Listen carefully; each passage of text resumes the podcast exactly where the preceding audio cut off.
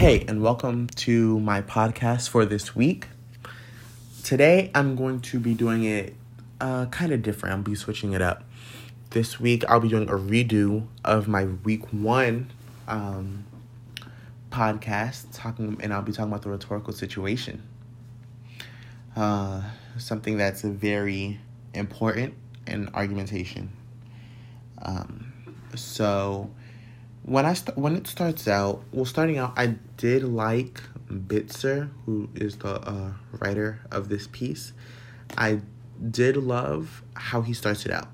I feel like he starts out very strong. Uh, he puts sort of a, he puts a situation in your head, and I love to see. I love to see it. Um, I love to see that he challenges you in your mind. Um, one thing you don't realize is that he's talking about the audience at first. Uh, I know for sure I didn't realize it, and especially my first time reading it. My second time, I, I still didn't realize it, but I feel like I caught on uh, early before I did the first time reading it. Um, I love that we were being questioned about the rhetorical uh, situation. I feel like that is very important. Um, and my and if I had to pick, my favorite thing about Bitzer is that he makes us think.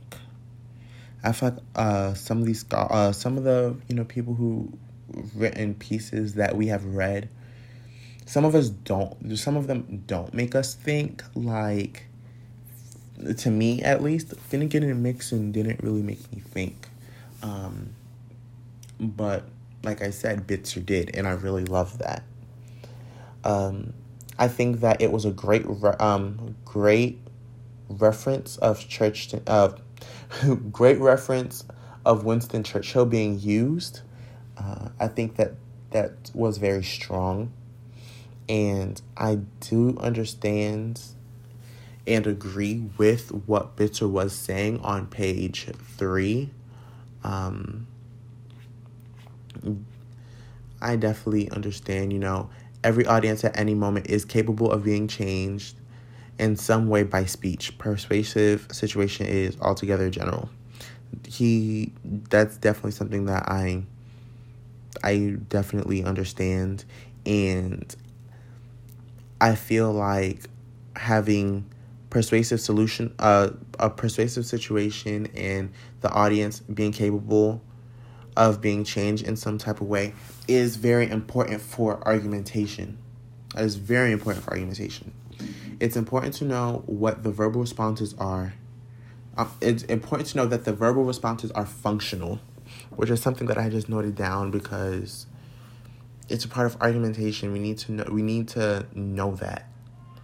Um, a great example of uh, was Bitzer using the Gettysburg Address. I feel like even though this piece was made in 1968, excuse me, the Gettysburg Address hasn't really been used that much in argumentation to me, and I feel like that's a perfect example of that's a perfect example to use for argumentation. Excuse me. Um, and there's great reasons to say that rhetoric is situational. Um, and one thing I want to say is exigence is very important for a rhetorical situation. It is one of the three core components. Uh, exigence, constraints, audience, three of the um, components, and that in exigence needs to be used and understood for the rhetorical situation. I do agree though that it doesn't invite uh, just any response.